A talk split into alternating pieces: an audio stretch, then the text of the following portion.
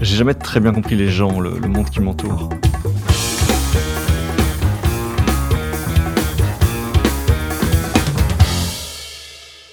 Bon, ben, c'est l'occasion d'essayer. Je suis Guillaume Haché, vous écoutez 70 minutes avec.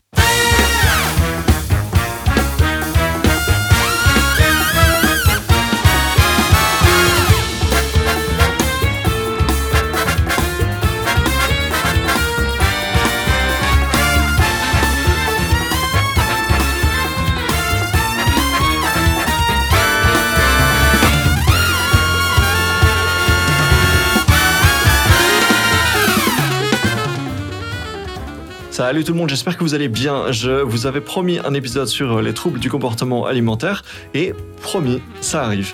Euh, il a juste dû être retardé d'une semaine. On va l'enregistrer lundi soir et du coup, je tiens une des promesses que je vous avais faites cet été. Je vous sors un best-of. Parce que oui, euh, mine de rien, il y a déjà plus de 60 épisodes de 70 minutes avec, en plus euh, des épisodes bonus et autres.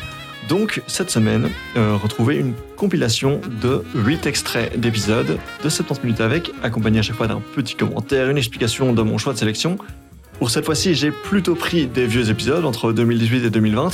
Et puis, euh, la semaine prochaine et celle d'après, deux épisodes qui s'annoncent passionnants. Euh, je précise aussi qu'il ne s'agit pas d'un classement, juste d'une sélection euh, de mes moments préférés.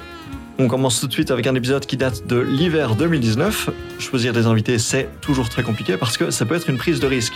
Ça implique de libérer une matinée, de préparer le sujet, de faire du montage.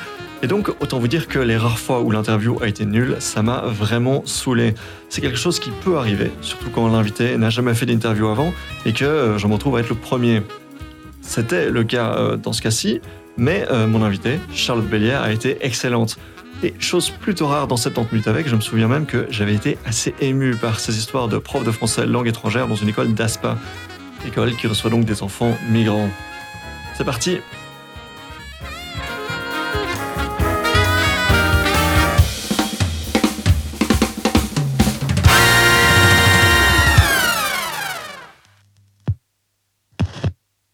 En plus de la barrière de la langue, hein, on évoquait l'aspect peut-être un peu plus psychologique, le trauma, etc. Mais on imagine qu'il y a aussi une barrière culturelle.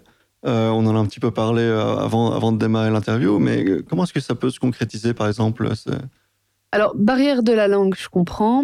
On en a bien parlé. Barrière culturelle, en fait, barrière, euh, c'est pas le bon mot. Euh, parce que euh, la culture, c'est jamais euh, une barrière et c'est toujours enrichissant. Donc, là où ça commence à devenir une barrière, c'est quand il y a plus d'homogénéité, il y a plus d'hétérogénéité, il y a trop d'homogénéité dans les cultures. Et pour illustrer, l'année passée, la, la classe de non-alphabétisés chez nous était exclusivement syrienne. Donc, euh, donc chaque élève était, était syrien. Euh, il y avait des liens familiaux, soit de- il y avait deux fois deux frères, il y avait un cousin dans l'histoire. Euh, donc il y avait des liens familiaux. Certains venaient de la même région, certains venaient avaient les, les mêmes origines. Enfin, donc c'était tout ça était très en, en- entre soi en fait, Ouais. Et, et ils n'ont jamais réussi à en sortir. Et les profs étaient exclus. Il y avait une, telle, euh, une telle homogénéité que euh, on en, on en ressort moins de richesse évidemment. Et donc dans ces cas-là, les élèves apprennent moins. Donc voilà, c'est juste pour dire que donc ils sont arrivés ici avec leur. Avec leur code, Oui, c'est ça. dans une classe euh, où il n'y a pas d'hétérogénéité pardon, Mhm. euh, culturelle, les codes, euh, les codes sont, les codes restent en fait. Donc Oui. ça, ça peut, ça peut être très difficile à vivre pour les profs et être un frein à l'apprentissage. Et en parlant des codes, euh, oui, enfin, certains élèves mettent plus de temps à s'adapter aux, aux coutumes de Belgique, aux codes, ou je ne sais pas, et gardent en tout cas euh, les codes du pays. Oui. Comment est-ce que ça se euh, concrétise, par exemple? Voilà, ben, ces, ces dernières années, on a eu euh, une vague de, de bébés d'ASPA. Euh, Bébé d'Aspin. Des bébés d'ASPA. Pour voilà. arriver en d'Aspin. Ouais, mais on n'a pas donné cours aux bébés. Malheureusement, on a donné cours aux mamans. D'accord, oui. Euh, donc en fait, ce qui se passe, c'est qu'en en arrivant euh, ben, ces filles sont dans le, dans le DASPA et, les familles s'installent, mais gardent les coutumes du pays. Et donc, dans certains pays, les filles sont, sont mariées assez jeunes. Et, et, donc, en fait, on a eu des filles mariées religieusement, parce que sinon c'est interdit, mariées assez jeunes, 15 ans, 16 ans, 17 ans, et donc fatalement en couple, et donc ben, vite enceinte. Et ça, ça a quand même. Euh, ça nous a foutu un coup, hein, pour parler. Un peu le bourdon, oui. Ah oui, oui, c'était, c'était, c'était dur. Hein. À, chaque nouvelle euh, annonce de grossesse, là, c'est. Enfin, j'allais dire, ça s'est un peu calmé, mais non, il y a des jumeaux qui vont bientôt arriver et un autre bébé, donc euh, un petit frère. Voilà. Quand ça s'est calmé, pas parce qu'il y en a moins, mais peut-être parce que vous êtes habitué. On commence à s'habituer, oui, c'est peut-être ça, je sais pas. Quand tu disais que ça, vous mettait un peu le bourdon, qu'est-ce que, d'où est-ce que ça vient ça, eh ben, ça, vient du choc culturel, parce que tu parlais de, de barrières culturelles, mais ce mot ne me plaît pas trop. Mais par contre, le gouffre culturel. Oui, ah, oui, oui, oui, le, le, choc culturel est, rude. Enfin, je veux dire, moi, j'ai 37 ans, euh, j'ai eu mes enfants euh, à, 30, à, 30, à 30 ans. Mhm. C'était déjà fort tard pour ma famille, mais bon, euh, voilà, j'ai fait comme j'ai pu on n'a pas du tout les mêmes priorités. Et donc, euh, il faut arriver à ne pas être dans le jugement, à faire de la prévention. Et ça, depuis, depuis la vague des bébés, on a vraiment aussi mis en place d'autres choses pour faire de la prévention. Euh, et continuer à être euh, voilà soutenant, accompagnant et pas dans le jugement de ces filles qui finalement ne nous renvoient pas du tout une image de victime. Nous, on les voit comme des victimes, mais elles ne se sentent pas victimes. Elles se disent contentes, consentantes, et voilà.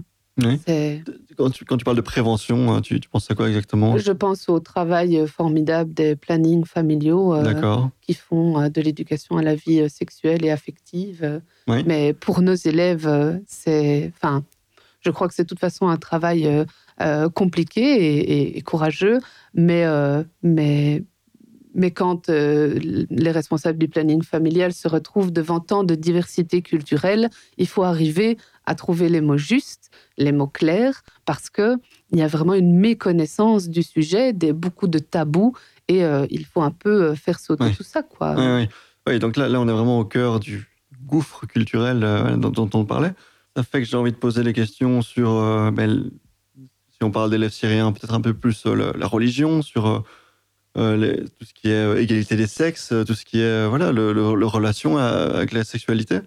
Comment est-ce que vous gérez ça exactement le, bon, Par exemple, on, peut très bien imaginer des élèves syriens qui ont en tête culturellement des, des, rôles genrés très définis, un rôle de la femme très défini, un rôle de l'homme très défini. Et puis on, arrive en Belgique et peut-être un petit peu remettre ça en question ah oui, oui, oui bah, évidemment. Bah, bah, leur, leur, premier choc culturel à eux, c'est nous. Donc quand notre... Euh, le fait d'avoir un prof femme, ça les surprend Un prof femme, et puis très rapidement, ils comprennent que j'ai des enfants. Euh, mais quand on voit euh, les différents types de relations, ils comprennent que je ne suis pas mariée, donc ils s'étonnent. Ils comprennent aussi que je, je n'ai pas de religion. Et donc là, ils s'étonnent très, très, très, très fort. Dis s'étonnent. C'est vraiment de l'étonnement et de, la surprise ou bien il y a un petit peu de, de Ah, il y a un petit peu de c'est mal. Oui, oui, oui, il y a un petit peu de c'est mal. Hein. Madame, euh, je me rappelle d'une d'une petite euh, euh, djiboutienne de 13 ans qui disait Quoi? T'as pas de religion, madame? Mais Dieu Je dis Ben non, oui, enfin, je sais pas, euh, voilà, enfin. Mais alors, tes yeux, madame, qui te les a donnés si c'est pas Dieu? Ouh là là. Et qu'est-ce que tu réponds à ça? Dis, bah, je sais pas. Mes parents. ben oui. On, on, ah, ici, elle était très, très, très jeune et, et, mon, mon idée n'est pas du tout avec des, des, jeunes comme ça de les, de les bousculer. Euh, mhm. durement. Ce n'est pas du tout, euh, c'est pas du tout la. Enfin, je pense que juste d'être confronté à ça va faire euh, évoluer en douceur elle va s'acclimater. Ici, c'est de l'acclimatation. Par contre, il est vrai que quand euh, des, un gaillard de 15 ans euh, quand on voit les activités de la journée et que je demande ce qu'ils aiment, ce qu'ils n'aiment pas, et qu'on parle de faire la vaisselle et qu'il me fait Oh non, moi je fais jamais la vaisselle, bien sûr, là je rentre dedans. Et je lui dis Mais comment ça? Tu sais qui fait la vaisselle chez moi? Et quand je lui dis que c'est euh, mon compagnon, il ne revient pas. Donc oui, Mhm. oui. Mais tout ça est toujours dans la, dans la bonne humeur, en ça. fait. Jamais Dans la dans, confrontation. dans la confrontation euh, euh, dure, euh, parce que avec ces élèves, on a vraiment établi une relation de confiance très forte. Et ben voilà. Et puis, de toute façon, c'est pas dans mon tempérament de, Non. de militer agressivement. Est-ce qu'il y a d'autres euh, situations de, voilà, de choc, euh, de gouffre culturel euh, auxquelles tu peux penser Oui, mais enfin, j'ai des anecdotes moins marrantes. Enfin, je, je pense à une. euh, oui, oui, oui, bien sûr. Je pense à, à, à une réunion de parents. euh, C'était ma deuxième année, donc j'avais moins d'expérience et, et voilà. Mais en fait, ça ne change rien quand tu quand as des tristes, des tristes histoires comme ça. Tu es toujours ébranlé. Euh, et donc, j'avais euh, une petite élève euh, pakistanaise super, que j'aimais vraiment beaucoup, qui était très mignonne, mais très timide. Et, à la réunion de parents, donc, comme j'ai expliqué tout à l'heure, réunion de parents avec interprète, élève, là c'était le papa. Le papa m'explique, comme, comme tu as une bonne relation avec ma fille, est-ce que tu peux lui dire de sortir parce qu'elle ne sort jamais de la maison Ils vivaient vraiment dans, dans la misère. euh, Enfin, ils avaient à peine un matelas euh, pour dormir dessus. Donc, euh, pour le papa qui habitait près du, de Simonie, c'était vraiment une aubaine d'avoir ce grand parc à côté. Et il voulait que sa fille sorte. Et sa fille ne voulait pas. Vas-y, dis à ma fille de sortir. Et moi, en fait, j'étais plutôt à respecter les besoins de, de la petite. Donc, donc, je dis au papa, bah, vous savez, elle sortira quand elle le sentira. Euh, Mhm. Peut-être elle n'est pas sécurisée pour le moment. euh. Et puis, il m'a dit, mais oui, mais elle va avoir 14 ans. Et, et donc là, j'ai compris, en fait, que qu'elle avait encore quelques mois pour sortir, pour se dégourdir les jambes, et qu'après, à 14 ans, elle passait à un autre, euh, à un autre stade de sa vie, qu'on- elle, elle allait être considérée autrement, et qu'elle ne pourrait plus sortir Ouais, qu'accompagnée. Donc là, c'est sombre. hein. c'est dur, Mhm. c'est très dur. Mais bon, voilà, enfin, Mais, mais C'est- intéressant parce que, voilà, le, moi, spontanément, quand, quand, quand on est voilà, euh, occidental, avec des valeurs émancipatrices, avec des valeurs féministes, on, on- on a envie de se mettre en opposition à ce genre de, ce genre de, de mode de vie, à ce genre de, voilà, de, de soumission. Voilà. Euh, et voilà, et là, tu sembles dire que ta démarche, c'est plutôt neutre. douce. Oui, Pas spécialement neutre, mais douce. d'accord. Et c'est très étonnant parce que hum, mon émotion première, c'est plutôt la colère. Mais, mais Oui, on disait rebelle, c'est ça. oui, oui, c'est ça. Oui, oui, oui. Je, je pratique beaucoup la colère. Euh, mais, mais, mais, mais, je, je, je ne. Enfin, je, je suis qui? Enfin, ce, ce monsieur euh, a toute une vie, toute, une- toute, toutes des traditions, euh, toute une, euh, des, des coutumes. Je ne peux pas lui balancer, euh, alors que l'objet ici, c'est c'est le, les résultats de sa fille, que je suis le, Mhm. le professeur de sa fille. Je ne peux pas commencer à lui faire la leçon. Jamais je ne, je ne ferai ça. Par contre, euh, je- C'est-à-dire que certains diraient que le rôle d'enseignant, le rôle de l'école, c'est l'émancipation, voilà, s'émanciper, se libérer de nos racines, et voilà, et proposer euh, voilà, un- un- des valeurs euh, féministes, euh, anticléricales, antiracistes, Mhm. voilà.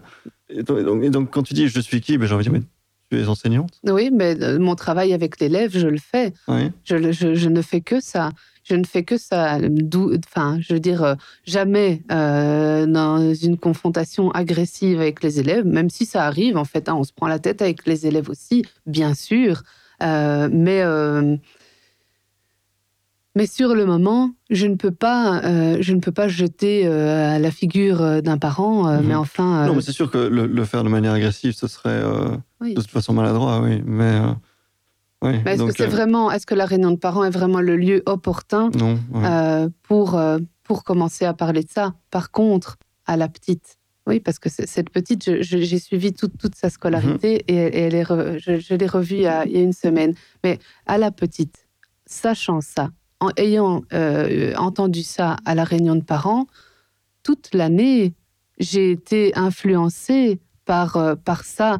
Et je pense que justement à elle, doucement mais sûrement, je n'ai fait qu'essayer euh, de l'éduquer à l'émancipation, à, oui, à l'autonomie, à l'égalité des sexes, Bien sûr que je l'ai fait, mais je l'ai fait avec la fille. Je ne l'ai pas fait avec de manière subtile. Oui, et, en, la respectant aussi, de, nouveau en essayant de ne pas être dans le jugement non mhm. plus, parce que des années plus tard, donc cette fille, euh, euh, euh, voilà, cette fille a, a continué dans notre école, doucement aussi, mais sûrement. Et je crois qu'elle était en, troisième secondaire et elle a, ou en quatrième. Et euh, on avait fait un spectacle de l'école. Et l'année d'avant, elle avait chanté. Et moi, je, coachais les chanteurs. Mhm. Et euh, c'était magnifique, c'était génial. On avait, on s'était déjà tellement euh, bien entendu quand elle était dans ma classe. On avait déjà tellement bien travaillé ensemble. C'était très gai de retravailler avec elle autour de la chanson. Donc voilà, c'était super chouette. L'année d'après, on a refait un spectacle c'était fini. Elle ne voulait plus chanter. Et donc, évidemment, j'ai été la trouver. Et, je lui ai dit, mais enfin, enfin viens, on, y retourne. C'était tellement chouette. Tu avais eu un succès fou. Euh, euh, et elle a dit, non, non, non, non. Et en fait, elle avait avancé dans, dans, dans sa religion. Et donc, voilà, à son degré de religion, à son, sa manière d'interpréter sa religion, la musique n'est pas, euh, voilà, n'est pas euh, nécessairement la chose à faire. Mais de nouveau, à l'intérieur de moi, colère monstrueuse. Ah, j'imagine, oui. Mais elle fait son choix et cette fille est loin d'être bête. Donc, je lui ai dit, ah, ah, je lui ai montré ma déception, je lui ai dit que je ne comprenais pas.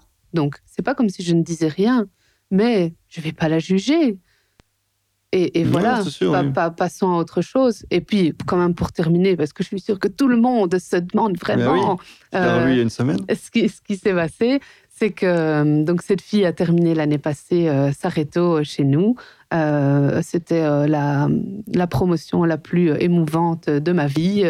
parce que ben, je l'ai vue arriver à 12 ans et elle, elle a terminé à 20 ans bien, avec, avec distinction, je ne sais plus, mais bon, en tout cas bien, quoi. Euh. Et, euh, et elle nous est tombée dans les bras, à moi et, à, ma collègue, euh, vraiment en, pleurant et en disant Sans vous, je n'y serais jamais arrivée. Et quand elle dit ça, bien sûr, elle parle du français, mais elle parle aussi de tout l'aspect humain, de ce sas d'acclimatation doux dont elle a pu bénéficier et qui, euh, et qui lui a aussi donné euh, vraiment le courage de continuer parce qu'elle a dû reprendre ses études secondaires vraiment euh, en première différenciée, puis en première secondaire, puis en deuxième, je crois qu'elle a doublé sa cinquième, mais je suis plus sûre. Enfin, voilà, c'était, c'était quand même un petit peu difficile. Et la semaine passée, donc, elle est revenue toquer à la porte. Elle aime bien venir voir les photos et la classe. Et donc, je lui ai demandé si je pouvais la présenter à, à la classe actuelle. Euh, et, j'étais très euh, contente et très fière de montrer aux élèves que euh, ben, cet élève est en première à l'ULB et a réussi tous ses examens. Donc voilà. Elle fait quoi comme étude? Elle fait les langues. Ben voilà. elle fait pas la danse. Elle a, trouvé, elle a trouvé un exemple. Ceux et celles qui étaient là au tout début se souviennent que 70 minutes avec a commencé sur les questions qui liaient technologie et société. Bon, final, c'est un axe qui est devenu assez rare, mais toujours dans le but de mieux comprendre le monde qui nous entoure et en particulier notre petite Belgique. J'ai quand même eu l'opportunité de recevoir Thierry Hertz, le patron de Google Belgique et Luxembourg. Il était notamment euh, question de savoir pourquoi les sociétés belges ont un peu loupé, mine de rien, le train du numérique. Pour l'anecdote, c'était suite à cette interview que j'avais été invité dans un podcast français bien en vue, euh, le Rendez-vous Tech, et euh, beaucoup parmi vous avaient pu découvrir le podcast comme ça. Pour poser le contexte, nous sommes en février 2019. Vous êtes souvent assez critique de la situation euh, en Belgique, comme moi, donc ça tombe bien. Euh, vous dites par exemple que les Belges ont généralement complètement raté le train de l'e-commerce, puisque les, les, Belges font eux-mêmes plutôt leur achat euh, en France et aux Pays-Bas, qu'en Belgique, il n'y a pas vraiment d'alternative. On sait aussi que le pourcentage des diplômes, euh, des diplômés en informatique est très très faible. Hein. C'est, je crois, 1,1% parmi tous nos diplômés euh, sont diplômés en informatique. Comment est-ce que vous expliquez euh, ce constat? Pourquoi est-ce que les Belges sont autant à la traîne dans le numérique, Thierry Hertz alors, il y, a, il y a plusieurs choses, et, ça, c'est, tellement sociétal qu'il faut aborder beaucoup de choses. il y a quand même deux éléments assez importants. premièrement, les Belges sont plutôt des, fabricants que des commerçants. donc, nous avons énormément d'usines de production en pharmaceutique, assemblage de voitures, etc. Donc c'est formidable. Euh, mais, mais l'Internet a commencé par le commerce. Et donc en Hollande, ce sont des commerçants nés. Et donc euh, euh, j'aime assez bien quand je fais des conférences, j'en étais fait, fait aux Pays-Bas, quand vous expliquez le potentiel du digital à une PME en Hollande, l'entrepreneur dit tout de suite bah, je vais vendre mes produits à Singapour, au Mexique. Et, il commence le lendemain. Et, vous faites la même, la même conférence à Namur et ils disent ah c'est intéressant, je vais pouvoir toucher et gueuser. Euh, et, vous voyez, donc, il y a on pense petit quelque part. Mm-hmm. Hein, et le Hollandais va directement commencer à investir un peu d'argent et voir ce que ça fonctionne. Et le Belge va dire, je vais y réfléchir. Euh, et alors, donc c'est plus raisonnable. Le Belge est raisonné et réfléchi. Le Belge est prudent. Et prudent, mais naturellement, dans un âge où tout change, c'est pas de bons conseils. Euh, alors, je crois qu'il est bon d'être prudent. Il ne faut pas sauter sur le numérique sans rien y connaître, mais il faut sauter dessus. Donc il faut quand même s'y lancer. C'est un secteur où il y a moyen d'expérimenter. Dans le temps, si vous vouliez acheter un, serveur, vous achetez rapidement payer 100 000 euros. Euh, aujourd'hui, du marketing digital, vous pouvez commencer avec des toutes petites sommes à essayer ce qui fonctionne. Vous investissez 500 euros, 1000 euros. Voyez si, euh, si vos produits sont intéressants pour une recherche au Japon ou, au Mexique. Et donc, euh, vous commencez petit, voyez si ça fonctionne, et puis vous pouvez mettre le turbo dessus. Et là, même quand ça fonctionne, le Belge va pas mettre le turbo. Il va se dire, oui, mais il faut faire une croissance prudente. Euh, euh, les Américains, ils vont, ils vont peut-être directement tout exploser. Je ne dis pas qu'il faut faire ça. Euh, mais donc, il y a une prudence qui, elle, est génétique. Donc, il y a, il y a l'élément commerce par rapport à producteur. Et alors, il y a le, le, génétique, mais qui est stimulé par le fait que on a eu tellement de succès à la révolution industrielle précédente que nous vivons relativement bien. Je sais que c'est politiquement euh, difficile de dire. Les, les Belges sont parmi les plus aisés à l'échelle européenne, avec, avec les euh, Suisses, par exemple. Euh, on adore se plaindre en Belgique et on a des problèmes à résoudre, mais on, est quand même mhm. en moyenne bien aisé, avec une population bien éduquée, des soins de santé accessibles et plein de choses à, améliorer. Mais ça fait qu'on est quand même mieux. Si vous n'avez rien, mais alors rien du tout, même pas une allocation de chômage, et que le digital arrive vers vous, vous dites, ça c'est mon occasion de me sauver.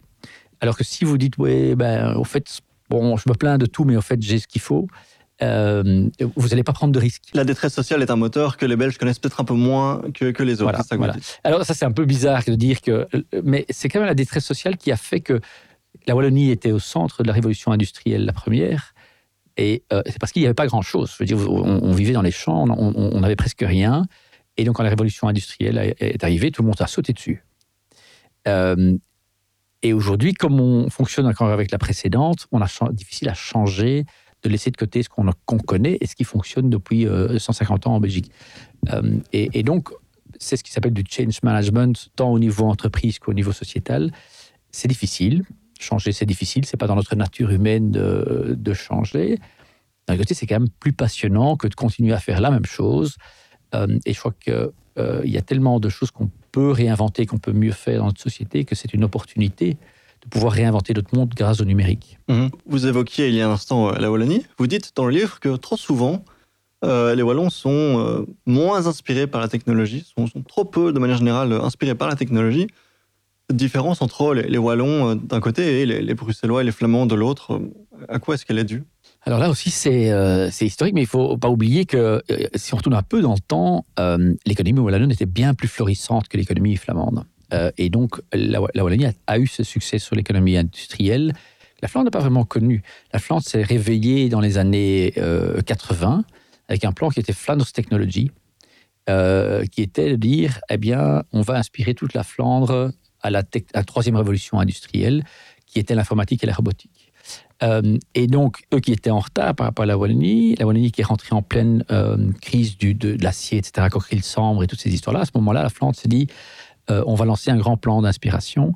Et ce plan était vraiment très ambitieux. Il y avait des affiches le long des autoroutes, il y avait tous les écoles ont été voir des expositions sur la robotique, et ça a inspiré toute une génération d'embrasser cette nouvelle révolution industrielle.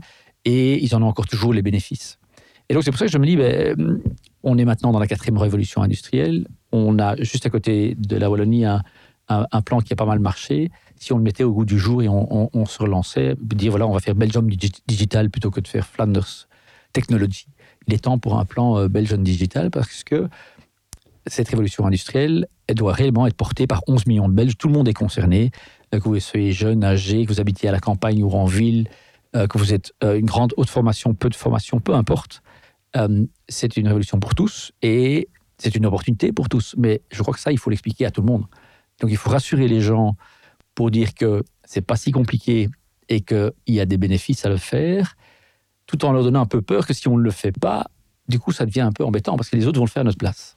Euh, donc voilà, on le disait, Google est aussi très présent à Dublin, l'Irlande, voilà, qui était autrefois euh, très pauvre. Euh, il y a eu des investissements très importants grâce à l'Union européenne, hein, les, virements qui ont été faits, des, des, fonds qui ont été principalement investis dans l'enseignement.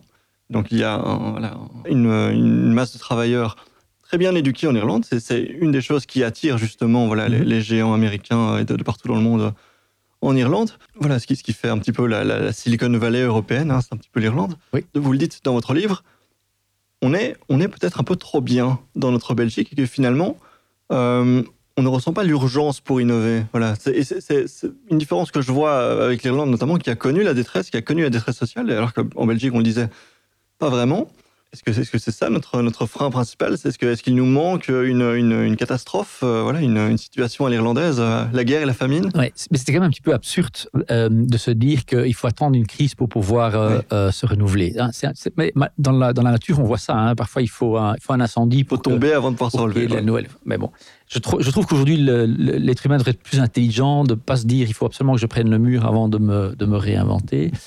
Euh, on voit par exemple que Charleroi aujourd'hui a retrouvé un dynamisme incroyable. Ils ont dû aller relativement profondément avant de pouvoir se dire tiens, euh, et aujourd'hui il y a une start-up scene à Charleroi et un dynamisme de fou. Euh, on a fait un atelier digital à Charleroi qui était un des plus grands succès de, 2018 et qui était un peu ma surprise. et donc, comment est-ce que des zones qui fonctionnent bien en Belgique pourraient se réinventer sans d'abord prendre le fond? Parce que vous avez raison, Dublin, avant de devenir la base de, Google et de plein d'autres société euh, technologique, était vraiment un pays pauvre, euh, avec un chômage énorme. Les Irlandais avaient tous travaillé aux États-Unis parce qu'il n'y avait pas d'avenir chez eux. Et aujourd'hui, c'est le contraire. Toute l'Europe va travailler en Irlande parce qu'il euh, il y a des sociétés fantastiques qui se sont installées. et donc, moi, je ne crois pas qu'il faut absolument passer par le fond, mais ça demande un peu d'intelligence, naturellement. Ça demande du courage de se dire, même si les affaires font du bien, je dis toujours, il faut remplacer le toit quand il fait beau et donc réinventer son business model quand les affaires vont bien et pas attendre qu'on se fait attaquer euh, euh, par la concurrence pour quand les affaires vont mal, changer son business model, voir se réinventer, parce que là, l'entreprise n'a plus toujours le cash flow pour pouvoir faire cette transformation. Parce que changer, ça change, ça coûte aussi de l'argent. Mm-hmm. Euh, naturellement, je crois que c'est mon rôle aussi de ne pas être trop gentil en disant oui, oui, on, on, fait ce qui est nécessaire.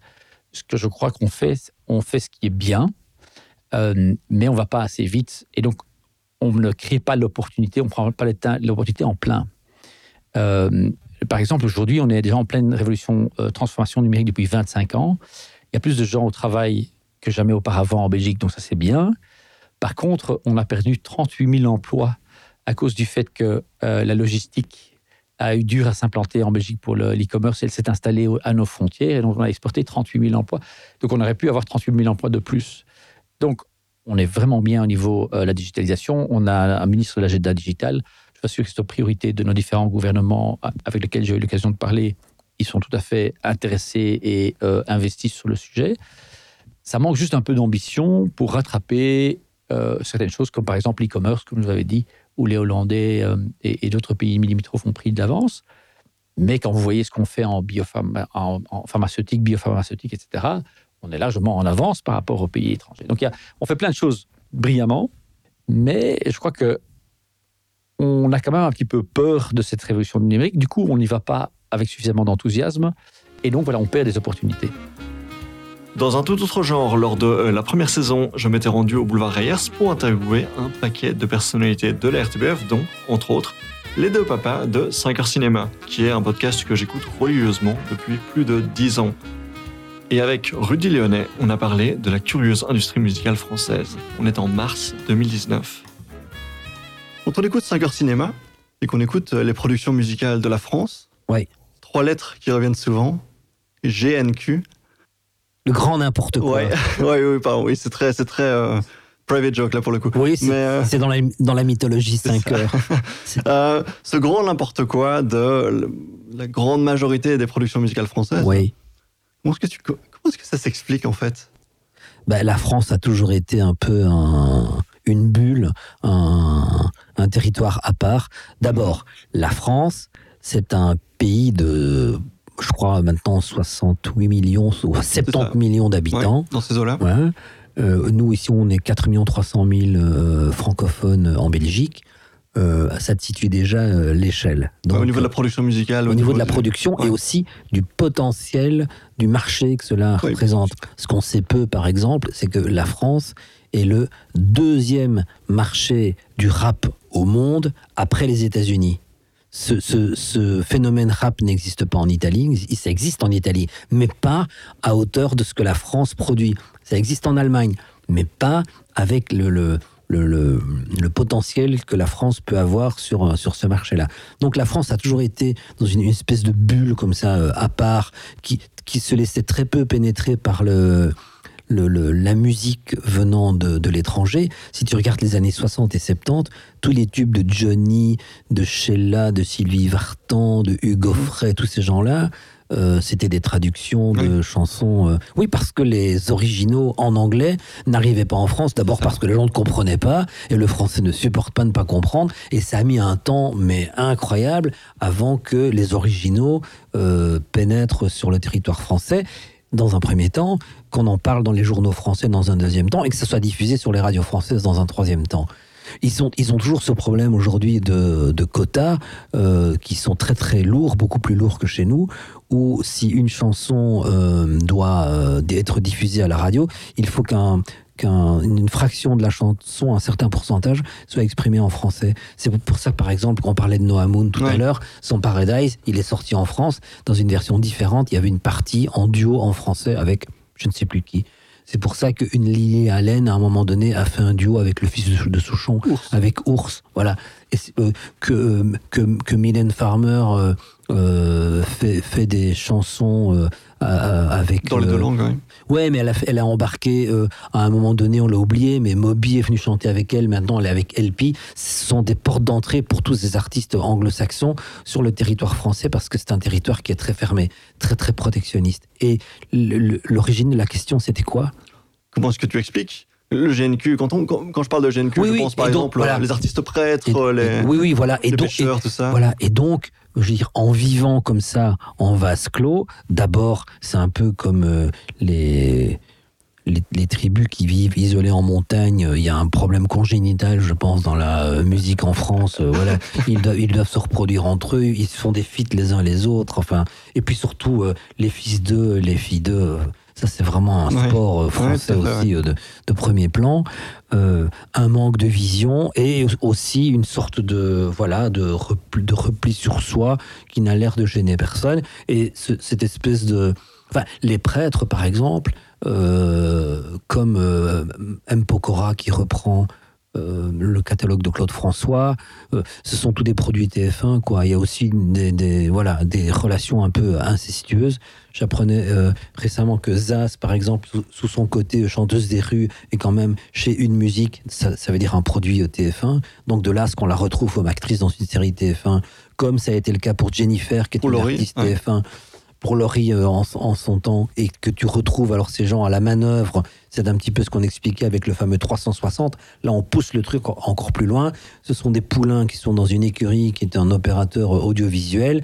On lui fait enregistrer des disques, on fait des émissions de variété spéciales autour de l'artiste, qui va finir par être la tête d'affiche d'une d'une série et, fait- et faire acteur dans une série produite par le, par le même opérateur audiovisuel. Et comme ça, ça Mhm. reste... euh, Et quand- tu parles de ces acteurs-là, audiovisuels, les groupes Ouais. euh, de télé, Ouais, euh, ouais, TF1, Énergie, euh, on sait justement que les jeunes consomment de moins en moins ces médias-là, Oui. même si voilà, on Oui. peut penser à Quotidien qui fonctionne très bien avec les jeunes. voilà, il y a des exceptions, mais, mais en général, on se tourne plutôt vers Netflix, vers. Spotify, vers Internet.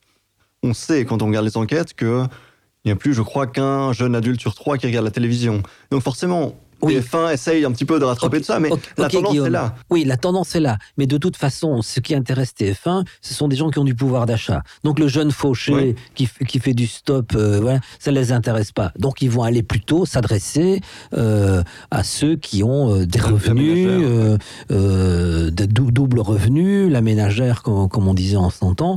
Donc des gens qui, sont, qui ont du pouvoir d'achat et qui sont les décideurs de, de, l'acte d'achat. Sur, dans sur le- base de ce constat, est-ce qu'on n'est pas amené à se dire, euh, ce jeune public, peut-être, qui, qui n'a plus envie de consommer TF1, que, qui n'intéresse pas TF1, Oui. et qui est sans doute beaucoup plus sur YouTube, sur Spotify, est-ce que ce jeune public-là ne va pas quitter cette logique euh, franco-française, euh, consanguine Bah, ils l'ont déjà quitté. Ouais, Oui, c'est en train de se faire. Oui, ils l'ont déjà quitté, effectivement. Mais voilà, de, de nouveau, une partie des jeunes, enfin, l'entièreté des jeunes est condamnée à devenir vieux. Et ça, c'est ça, c'est ça, c'est un truc, c'est scientifique, c'est Mhm. éprouvé scientifiquement. J'ai entendu ça. Mais une partie de ces jeunes-là se, se, se- se complaisent et se contentent de ce qu'on va leur donner. Euh, ce- Ceux dont tu parles qui vont voir ailleurs, ça reste quand même une. Ce n'est pas la grande majorité, c'est pas une- ce n'est pas forcément la majorité la plus, euh, la plus représentative des jeunes en France. Dans un autre couloir de la RTBF, et sur conseil de Myriam, je m'étais posé avec un autre animateur de la première. J'y étais allé sans trop savoir à quoi m'attendre, et pendant l'interview, on a eu un échange qui m'a vraiment marqué à vie. Un échange qui restait très court au sujet de la question de l'âge qu'on a et de l'âge qu'on ressent avoir. Euh, pointant du coup du doigt une, une construction sociale qui m'a toujours pas mal agacé et qu'on soupçonne peu. C'était avec Jérôme Collin en mai 2019. Est-ce que, ton, ton malaise par rapport à l'école Mhm. euh, a, a guidé euh, ton approche parentale euh, par rapport à tes enfants, à toi? Euh, oui, ça l'a modifié, ça n'a servi à rien, mais ça, ça l'a modifié parce qu'effectivement, moi, j'ai été un, un étudiant plutôt relax parce que, parce que je réussissais, c'était facile, etc., etc. Par contre, au point de vue du comportement, comme on dit dans les journaux de classe, c'était plus compliqué avec des renvois, etc. Mais ce qui m'avait déplu dans l'école, c'est l'enfermement. C'est euh, vraiment l'impression que j'avais d'enfermement et de perdre mon temps. J'avais l'impression que la vie commencerait quand j'allais sortir de l'école. Et euh, j'ai eu ça toujours. Et donc, quand mes enfants sont rentrés à l'école, quand même 25 ans après que j'en sois sorti, hein, euh, finalement. Euh, non, c'est pas vrai, c'est une connerie que je dis là.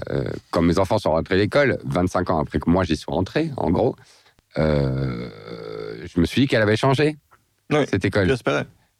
J'espérais que ça avait changé, parce que quand même, la société, elle, par contre, avait quand même beaucoup évolué et très vite. hein. Et en fait, euh, on a beau choisir des écoles euh, euh, plus proximiteuses, plus alternatives, etc. En fait, dans l'absolu, rien n'a changé, non. Comment, comment si, le constat c'est bah, le- l'enseignement en Belgique, c'est- de la merde, c'est pas au niveau. Je suis très déçu, moi, Jérôme Collin, je ne crois pas en ce système. Pourquoi est-ce que tu mets tes enfants à l'école et tu ne te dis pas euh, je vais. euh, Parce que, parce que déjà, c'est leur choix. C'est pas à moi de D'accord. décider pour eux. hein, euh, même un peu. et, non, non, non, non, c'est pas à moi de décider pour eux. Ils sont grands, moi, mes enfants. Ils, Oui, euh, aujourd'hui. ils, ont, euh, ils ils ont 16, 17 et 18 ans. Donc, c'est pas du tout à moi de décider pour eux. Et- Donc, si euh, demain il t'annonçait euh, l'école, j'en ai marre, tu dirais d'accord? Oui, oui, parce qu'il y en a un chez moi qui va pas à l'école. Ok. Donc, Voilà. ok, donc c'est c'est le cas. le cadet chez moi, il va pas à l'école parce qu'il ne veut pas y aller. Et euh, c'est très compliqué d'ailleurs, hein, parce Mhm. que ça te met dans une certaine incertitude, parce que c'est vrai que le système, euh, le, le récit, comme dit euh, Yuval Harari, euh, de notre société, c'est tu vas aller à l'école, tu vas apprendre, si tu apprends, tu pourras avoir un métier, tu gagneras de l'argent, tu auras une femme et un chien et tu seras heureux. Ça, oui. Ça, c'est le récit de notre, la société dans laquelle on, on- on vit. Euh, quand un de vos enfants va plus à l'école, ce récit s'effondre. Et euh, vous réalisez que les alternatives sont pas nombreuses, en fait. On n'offre pas grand-chose dans notre pays aux enfants qui ne veulent pas aller à l'école, ou qui ne peuvent pas aller à l'école, ou qui ne savent pas aller à l'école, ou qui sont empêchés d'aller à l'école, ou qui n'ont pas le niveau, comme l'école dit. Hein. euh, Il n'a pas le niveau pour rester dans notre école. La formule que tu emploies dans le livre, c'est euh, un, un fruit est pourri, euh, il faut. A une pomme pourrie, on la retire de, bah, du ça, bac. voilà. Ouais, tout à fait. Moi, je l'ai entendu hein, pour un de mes enfants. Et pourtant, celui-là, est- il est encore à l'école. Euh, donc oui, moi, j'ai un enfant qui va pas à l'école et je lui laisse le droit de ne pas aller à l'école s'il ne veut vraiment pas aller à l'école. J'ai insisté, hein, franchement, pour qu'il y aille, parce que je veux qu'il rentre dans ce récit d'une certaine manière, parce que je suis victime de ce récit, moi aussi, de la société dans laquelle je vis. tu vois ce que je veux dire? Je veux pas qu'il souffre. Le récit de la société dans laquelle je vis, c'est tu vas à l'école, tu gagnes de l'argent, tu es heureux, tu as une femme, tu as un chien et tout va bien. Et je suis imprégné de ce récit. Parce qu'en plus, j'en suis le fruit, parce que je suis allé à l'école. Mais euh, lui n'en est pas imprégné. Et lui a dû me convaincre qu'il ne voulait pas aller à l'école. Et j'ai accepté à la fin qu'il n'aille pas à l'école. Parce qu'il y était malheureux. Et donc, euh, moi, je ne veux pas qu'il soit malheureux. Pour, pour casser tout ça, révolutionner tout ça, il faut donc beaucoup de courage politique. Oui. Tu l'expliques, ils n'en ont pas parce qu'ils veulent se faire réélire. Oui, après, c'est un peu court, mais pour plein d'autres raisons Dans- aussi. mais oui. Dans, dans les grandes lignes, c'est- déjà un bon, un bon schéma. Euh, c'est un peu une équation sans solution. Si on a besoin des mais politiciens, avec les politiciens, c'est foutu. Oui, je pense que par rapport à l'école, par exemple, c'est foutu. hein. On va être complètement largué et nos résultats vont être de plus en plus catastrophiques Mm. quand ceux de ceux qui ont réagi vont être de, de plus en plus bons.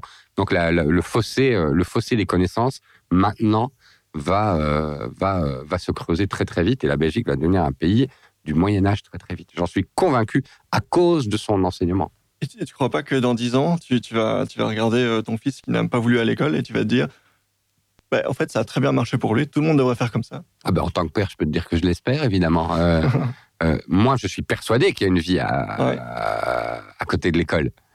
Euh, l'école n'est pas persuadée de ça, qu'il y a une vie à côté d'elle. Mais moi, en tant que père, Ouais. évidemment, j'en suis persuadé. Je pense que ça va aller.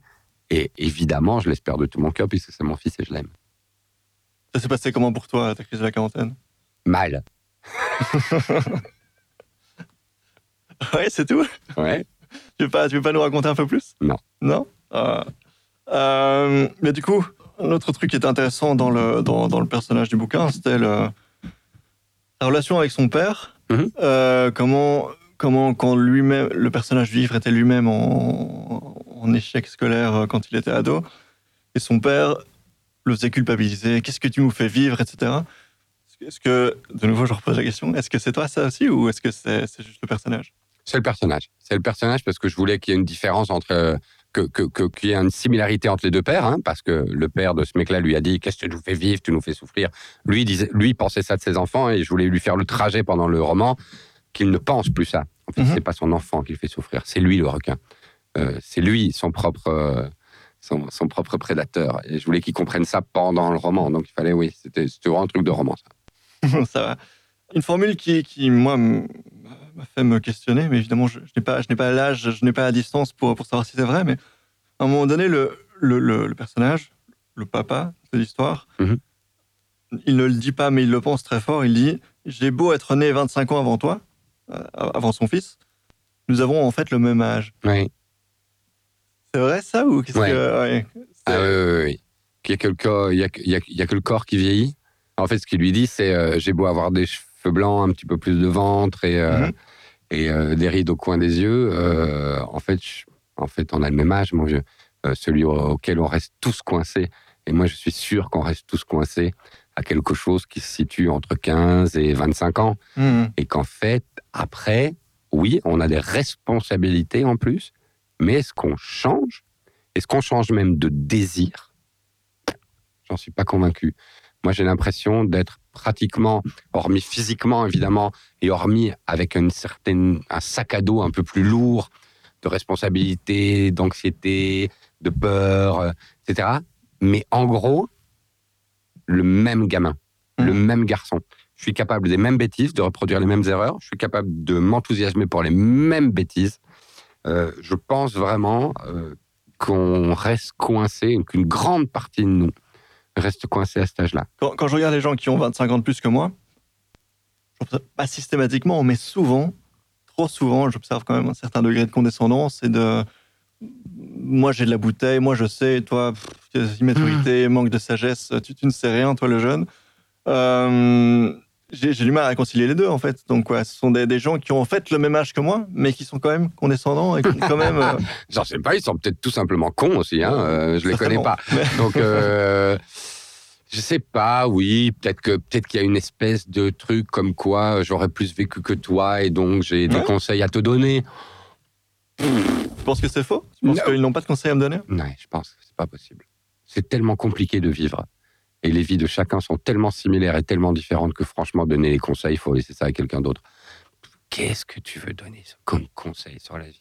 Qu'est-ce que tu veux comme, comme conseil essentiel? À suivre dans ce best-of, un épisode qui touche un sujet qui a évidemment une place toute particulière pour moi. Quand on l'a enregistré, il y avait très clairement une série de concepts que je maîtrisais pas vraiment, notamment en ce qui concerne le validisme et le handicap. Mais ça reste malgré tout un épisode très spécial pour moi. Pour info, c'est un des épisodes avec le plus d'écoute puisque un paquet de gens qui sont en questionnement au sujet d'eux-mêmes tapent tous les jours le nom de mon invité sur YouTube. Et c'est même indirectement grâce à cette interview que j'ai fait la connaissance de plusieurs camarades autistes. Il s'agit bien sûr de Julie Daché en mai 2019. Pour remettre les choses en contexte, l'extrait que vous allez entendre prenait place juste après l'écoute d'un bout de mon interview de Hugues Daillet, le critique cinéma de la RTBF, où euh, Hugues exprimait un certain agacement au sujet des personnes autistes autonomes qui s'expriment dans les médias, donc à demi-mot, les gens comme moi et Julie. Voilà, donc euh, c'était la position de Hugues Daillet. Il juge visiblement que euh, les personnes autistes qui sont capables, qui sont en capacité d'apparaître dans les médias et de parler de leur autisme, quelque part invisibilisent euh, les personnes qui connaissent un autisme, disons, beaucoup plus handicapant. Qu'est-ce que tu en penses? Euh, Je suis pas du tout d'accord avec ça. Mais en fait, ces propos sont intéressants parce que hum, ils sont le reflet de, de ce que pensent et de ce qu'expriment l'immense majorité des parents d'enfants Mmh. C'est très intéressant. Euh, moi, je, je pense que c'est primordial euh, que des personnes autistes comme Joseph, comme moi ou comme d'autres euh, prennent la parole pour parler de l'autisme. Et en fait, euh, et c'est ça qui est dommage, c'est qu'on ne le fait pas au détriment euh, des personnes autistes qui sont plus dépendantes. Euh, je pense que chacun peut prendre la parole et coexister. Euh, on le fait justement en ayant toujours ce propos et là on est tous sur la même ligne directrice, qui consiste à dire euh, le handicap n'est pas intrinsèque à la personne, le handicap est une construction sociale, et si le handicap est une construction sociale, alors ça veut dire qu'il faut plus de volonté politique, plus de moyens mis à disposition pour pouvoir accompagner les personnes autistes vers plus d'autonomie euh, et vers plus d'épanouissement. Et ça en fait c'est exactement le même discours que les parents euh, d'enfants autistes qui réclament aussi plus de moyens. Euh, donc nous euh, voilà on le fait en, en, prenant en prenant la parole, mais le, le, voilà le fond de notre discours, en fait, c'est ça. Et, euh, et il y a aussi souvent une scission entre qui est faite entre euh, des autistes qui euh, qui sont beaucoup plus dépendants que que d'autres. Mais ça paraît je pense que c'est c'est important de le rappeler. J'en ai parlé parce que donc j'ai préparé un petit peu cette émission. Et, et j'étais un mmh. peu décontenancée face au témoignage de de monsieur Daillé et j'en ai parlé avec Amélie de Sac-Valren qui est une camarade à moi autiste également. Et on a parlé de cette question de la dépendance. Et en fait la dépendance, c'est une construction sociale. C'est-à-dire que si dans les pays, euh, on met en place un accompagnement qui est un accompagnement hors les murs, euh, vraiment un accompagnement de qualité, où on pourrait avoir un assistant de vie, par exemple, qui serait présent H24 à la maison, qui serait spécialisé sur la condition, euh, qui saurait gérer les crises, etc. alors voilà, ça aussi, ça permet d'autonomiser les personnes autistes, ça permet de soulager, entre guillemets, les, les parents, hein, si on part du principe que les enfants autistes peuvent être des, des fardeaux. donc tout ça, c'est pour moi à ramener à une question sociale. D'accord, donc tu, tu, estimes que le problème est au niveau de l'assistance qu'on fournit à ces personnes oui. et pas tellement au niveau de sa capacité à en parler euh, ou pas.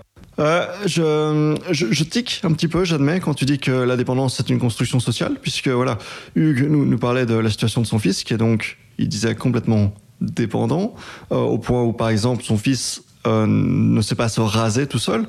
Mais s- cette situation où on ne sait pas se raser tout seul, ce n'est pas quelque chose qu'on a décidé pour lui, c'est quelque chose de parfaitement naturel pour le coup. En fait, il y a deux choses différentes. Il y a d'une part la limitation fonctionnelle de la personne, euh, c'est-à-dire effectivement des incapacités qui là sont là, hein, capacité ou incapacité, et ça, bon bah c'est comme ça. Et après, il y a l'autonomisation, le degré d'autonomie qu'on va réussir à acquérir ou non au sein de la société. Euh, et ça, pour moi, c'est vraiment à mettre en lien direct avec euh, le modèle social du handicap. C'est-à-dire, par exemple, une personne qui est aveugle et qui veut pouvoir aller en bibliothèque euh, lire un livre. Euh, si les livres ne sont pas euh, en, braille, alors bah, elle ne peut pas être autonome, elle ne peut pas se rendre dans cette bibliothèque, elle ne peut pas lire de livres et elle est en situation de handicap. Mais ça, je, pense que vraiment, encore une fois, si on, fournit les aménagements nécessaires, si on permet de construire une société qui est accessible, si on permet à cet enfant d'avoir un accompagnement vraiment sur mesure, spécialisé, etc., il peut gagner en autonomie, bien sûr, mais la question, ça n'est pas de dire que il va devenir comme Joseph Chauvenec ou comme moi. Peut-être que jamais il ne deviendra parfaitement autonome, mais en tout cas, il peut gagner en autonomie.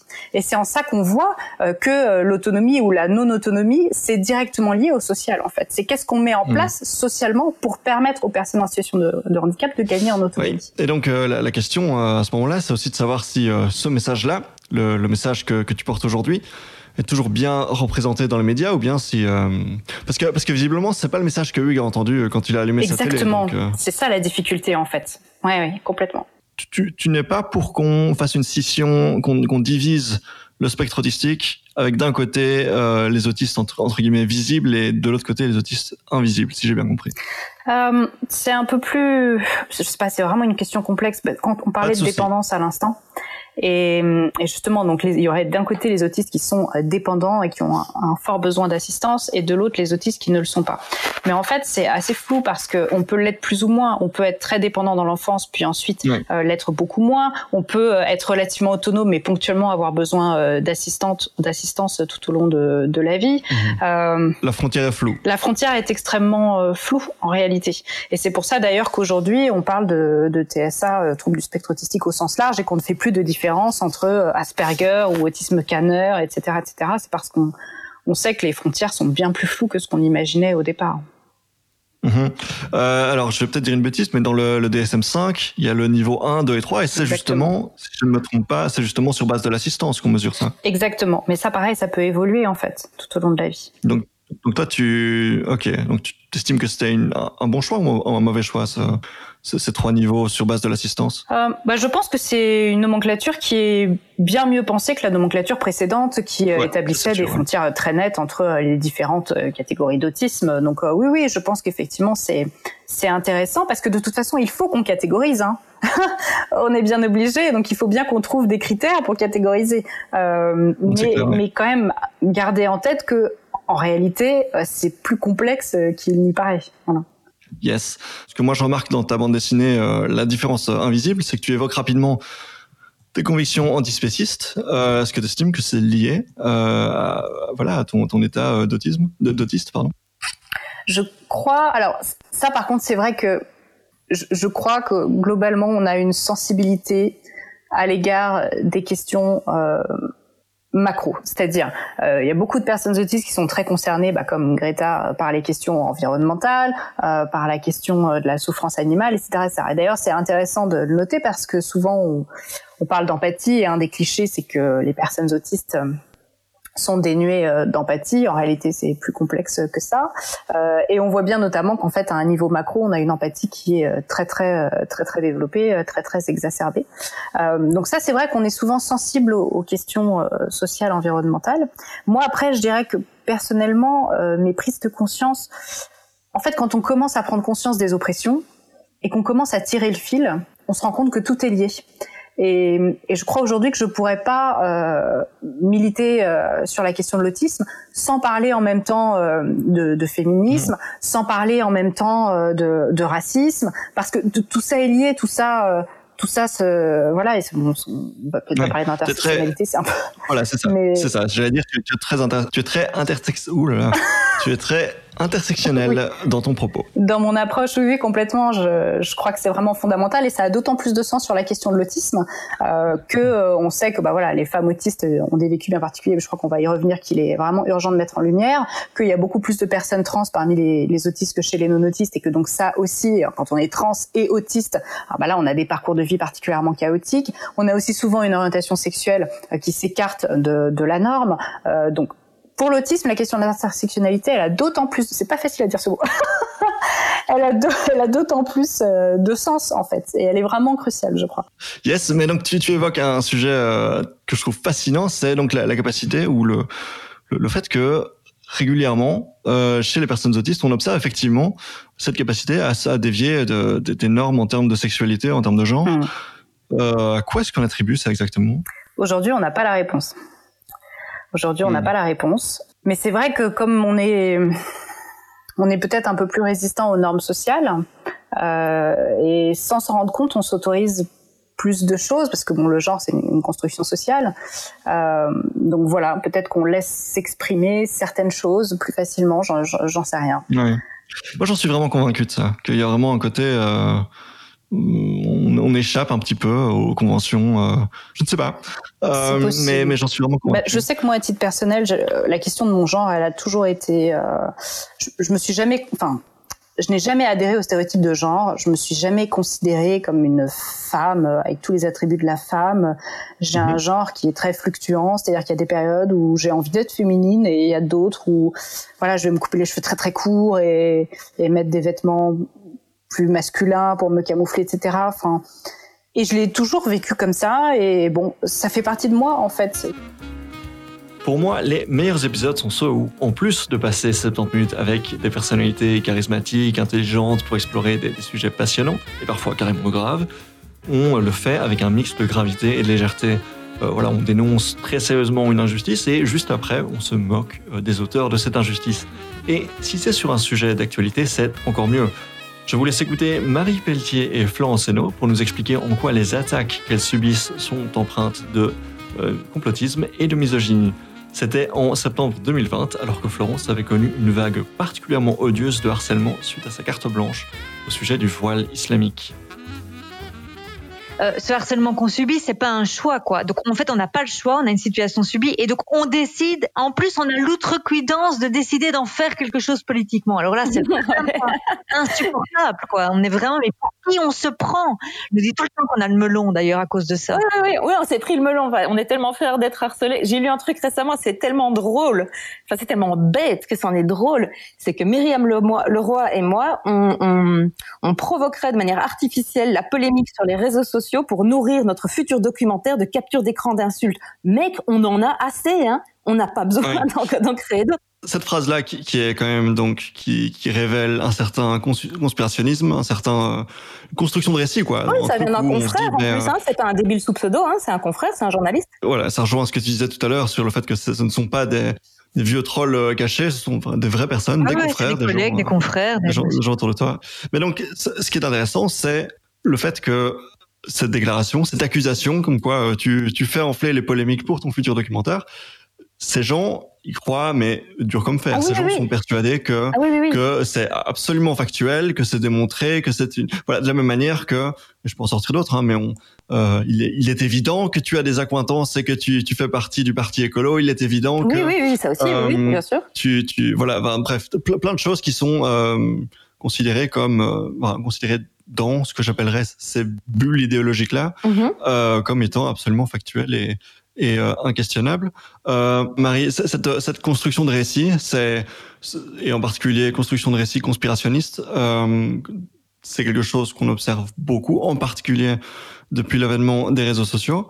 Comment, expliquer le, succès de ce genre de logique de, bah, évidemment que Florence Hainaut, elle a quelle était l'accusation encore? Oui, elle, fait enfler euh, toutes ces polémiques euh, pour euh, pour son futur documentaire. euh, tout ça. Comment comment est-ce qu'on explique le, le succès de cette logique euh, Mais ça, c'est de la misogynie. Hein. Ça, il faut être clair. C'est simplement de la, la, la, la basse misogynie, en fait. Hein. Dans mes bras Dans mes bras, grande folle Et, et en fait, c'est, c'est ce, qui, ce qui se passe, je pense, actuellement, en termes de récit et en termes de climat politique, c'est qu'on a, euh, on a la réaction post-MeToo. Hein. Ça, je pense que c'est très important de justement de repolitiser ça.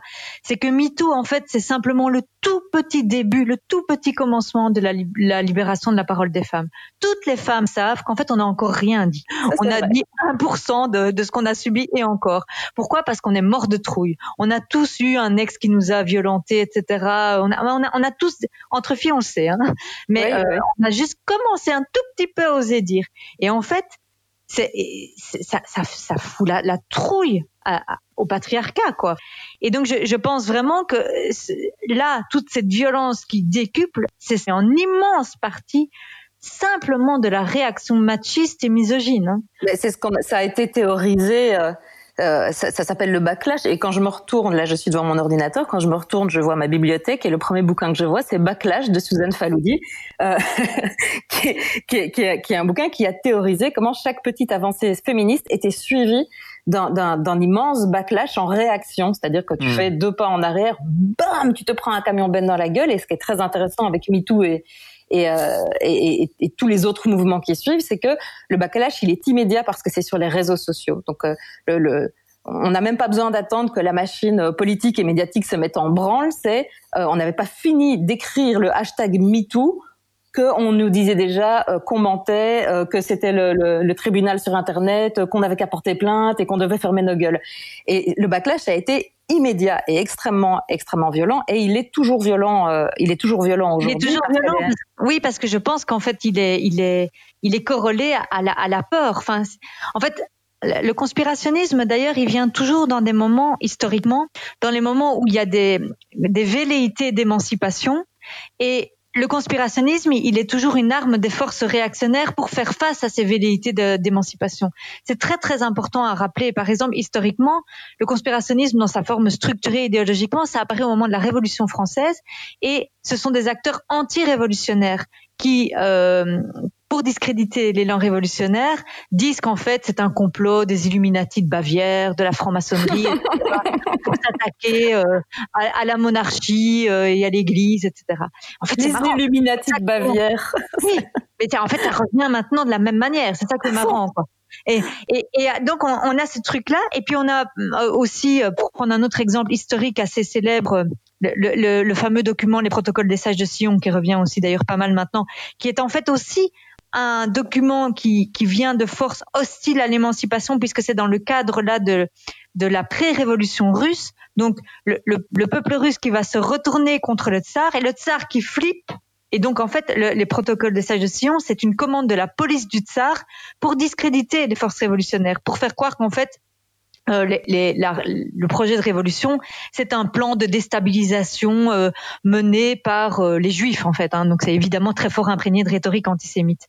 Et, et en fait, je, je, remets un petit peu de cadre historique comme ça parce que je pense que c'est très important de, de rappeler ça. C'est que cet, imag cet, imaginaire du discrédit, de la défiance et du conspirationnisme, il vient toujours en soutien aux forces réactionnaires quand il y a des mouvements d'émancipation. Quand je dis émancipation, c'est vraiment mmh. au sens politique du terme. C'est-à-dire quand, oui. quand des gens essayent de se battre pour leur libération. Et en fait, on est dans une période, je pense, historique. On est dans un moment historique extrêmement important, notamment pour le féminisme, pas seulement pour le féminisme, mais notamment pour le féminisme, où en fait, on, on a on, le, le, patriarcat commence tout doucement, un tout petit peu à, à craqueler, quoi. Mmh, à se sentir Et donc, danger. Forcément, oui oui, à se sentir en danger. Et donc forcément, c'est logique, enfin c'est logique et c'est dégueulasse et c'est violent, etc. Mais c'est logique que la réaction soit à la mesure de, de, de, la peur que ça suscite. Il faut se rappeler quand même que le patriarcat, c'est peut-être une des choses la plus ancrées dans nos sociétés. C'est ce qui structure le plus nos rapports sociaux. Donc forcément, c'est c'est vu par beaucoup d'hommes comme une menace. Et là, je, je, voudrais quand même dire un truc, parce qu'on ne disait pas tous les hommes, mais moi je dis tous les hommes, et j'assume. Uh -huh. C'est-à-dire que je pense qu'il faut arrêter aussi avec cette idée qu'il y, y, y, a quelques machistes, et puis euh, il y a les gentils qui nous soutiennent. Non, je pense que c'est structurel, donc ça nous concerne tous, quoi. Et personnellement, ce qui me fait le plus de mal, par exemple, en ligne, c'est pas les, les, les, mecs qui me traitent de grosse connasse ou qui me disent que je suis moche en, en, allant chercher des photos où je suis effectivement pas très jolie. Euh, ça, bon, voilà, ça va, j'ai mon âge et je sais relativiser tout ça. Non, ce sont les petits jeux, les, les, les petits jeux de connivence, les, les, petits jeux de solidarité masculine, euh, les mecs qui t'apportent le soutien, un, un, petit soutien, mais dont tu sens que c'est conditionné, etc. C'est-à-dire tous les hommes et, et je sais donc c'est tous les hommes qui profitent de leurs privilèges, c'est-à-dire qui euh, qui même dans la pseudo solidarité avec ce que tu vis n'acceptent pas de voir euh, qu'en fait ils doivent euh, accepter d'être questionnés dans leur posture.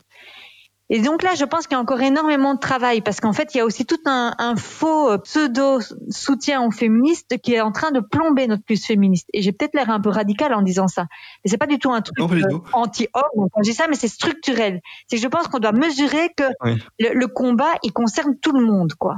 je partage tout à fait le constat. Le, un, un, type de réponse que, que j'observe souvent en dessous de, de tes tweets, c'est euh, un, ben, souvent un homme qui vient te dire euh, mais quand même, euh, ne, ne, te tracasse pas avec ça, n'y pense pas, ne n'interviens pas, ne, ne réfléchis pas à ça. C'est de ça que tu parles, le, le, le, gars qui te conseille euh, aimablement de rester silencieuse? Oui, il y a ça. Oh, attends, les exemples, je pourrais t'en donner 1500. Enfin, même 1500, c'est pas assez. Oui, alors il y a ça. Il y a euh, ne t'en fais pas, je suis là pour toi, je suis gentil, ou ne te tracasse pas, ou euh, ou euh, prends soin de toi, machin et tout. Enfin, genre comme si c'était le mmh. sujet, quoi. Euh, mais mais mais plus généralement, encore une fois, je pense qu'il faut être femme pour percevoir tout ça. Euh, ce sont ce sont des comment dire des mecs qui, certes, ne vont jamais t'attaquer, certes, ne vont jamais t'insulter, voire même vont feindre de te soutenir, mais dont tu perçois très bien qu'en fait, ça les arrange quand même, ce qui t'arrive, parce que ça leur permet de garder leurs privilèges. Je vais parler sur les questions mm. sur lesquelles je travaille, par exemple. Je travaille sur le complotisme, sur la Syrie, etc. Je vois très bien qu'il y a toute une série de gars qui sont sympas avec moi, hein, euh, mais qui travaillent sur les mêmes thématiques que moi. Et quand j'échange avec eux, etc., bah forcément, le fait que je sois vraiment très très fort harcelé, ils vont pas me dire que ça les arrange. Hein, ils sont un peu plus subtils que ça.